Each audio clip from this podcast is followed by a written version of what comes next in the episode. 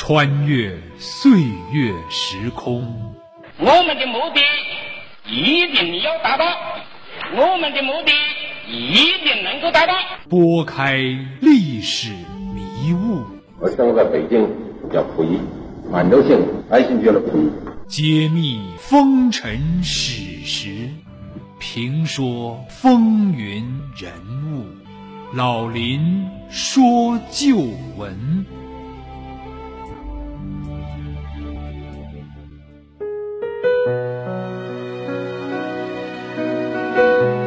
亲爱的听众朋友，大家好，欢迎您收听辽宁都市广播 FM 九二点一，每周日早七点至八点，由林霄为您编辑主持的《老林说旧闻》节目，我是您的朋友主持人林霄。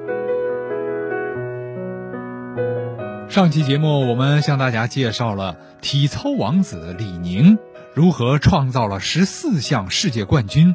从二十世纪的一位最伟大的运动员，过渡到中国第一运动品牌的创始人，这里面呢有几个关键的节点：一是八四年的奥运会，李宁一人独得三枚金牌；八六年世界锦标赛再次获得了三枚金牌；而到了八八年的汉城奥运会，二十六岁的李宁却跌入谷底，失败而归，还饱受了一些人的非议。于是。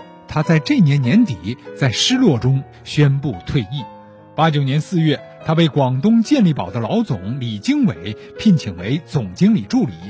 一九九零年，他们成立了李宁服装公司，李宁出任总经理，并赞助了亚运会。一九九四年，李宁离开了健力宝公司，独立成立了李宁运动服装公司，并迅速在市场上打开了局面。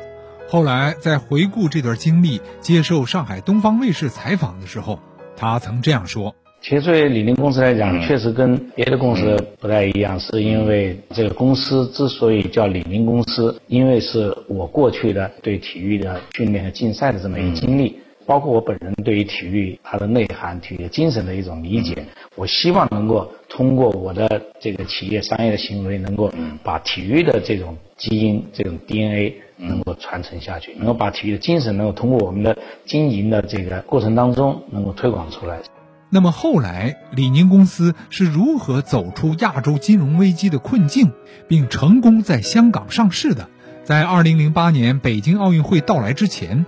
李宁原本势在必得，要赞助奥运会和中国国家队，但却败给了阿迪达公司。可是后来，他又如何从奥运火炬主火炬手的三位候选人当中脱颖而出，成为最大的赢家？李宁与自己当年的队友陈永年有着怎样的爱情和家庭？欢迎您今天继续收听我们的李宁神话。李宁。一个拼搏进取的精神符号。一九八四年，中国首次参加奥运会的金牌之王，从国际体操王子、十四个世界冠军，到二十世纪全球最伟大的运动员，北京奥运会的主火炬手，再到中国第一运动品牌创始人、企业家、慈善家，他是如何经历磨难到辉煌，再失败再创业，最终走出了一条充满传奇色彩的英雄之路？他与妻子陈永岩有着怎样的情感经历？我们的年代，第一不让谈恋爱，第二我们的年代也是摸摸手一辈子跟你走了，所以没有什么更多的交往在上。请听老林说旧闻，李宁神话，从体操王子到商业巨匠。很多人认为李宁的成功啊，得益于他的明星身份，得益于当年中国体育产业正处于发展的初期，李宁从未遇到过强劲的商业对手。也得益于他遇到过待他如父亲一般的李经纬以及后来的刘继鹏等专家，这话当然不错。可只有李宁本人和他身边的人才知道，在这个成功过程中，李宁付出了多少辛苦、劳累和学习。四十多岁的时候，一头青丝就已经变成了两鬓斑白。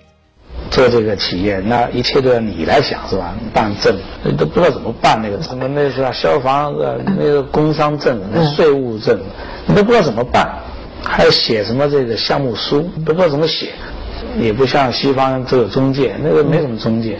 一九九三年七月一日，李宁和他自己的心上人曾有“亚洲体操公主”之称的队友陈永妍，在健力宝山庄招待所举行了婚礼。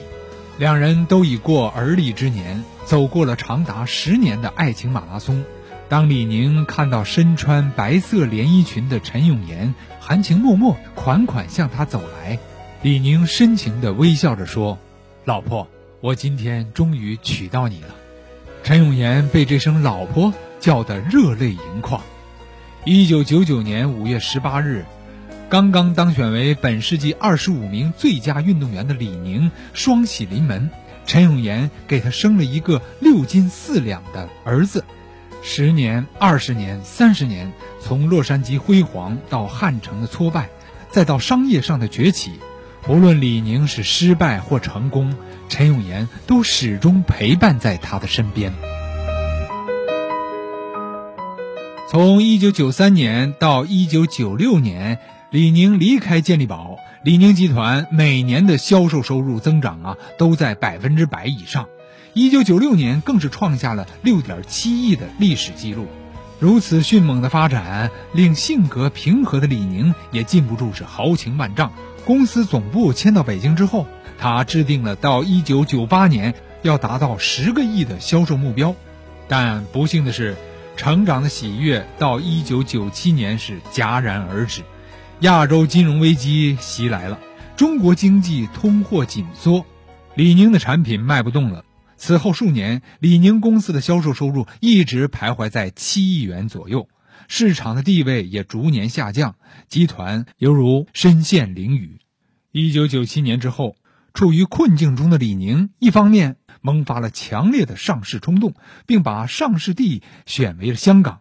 一九九八年起，李宁又聘请了资本运作方面的专家为独立董事。一九九九年，他又聘请了国内外各个领域的专业公司，协助公司完成整体的战略。台湾的麦达公司、德国的 SAP 公司、日本电通广告公司等等，都是李宁公司的合作伙伴。此举旨在增强公司的国际化竞争能力。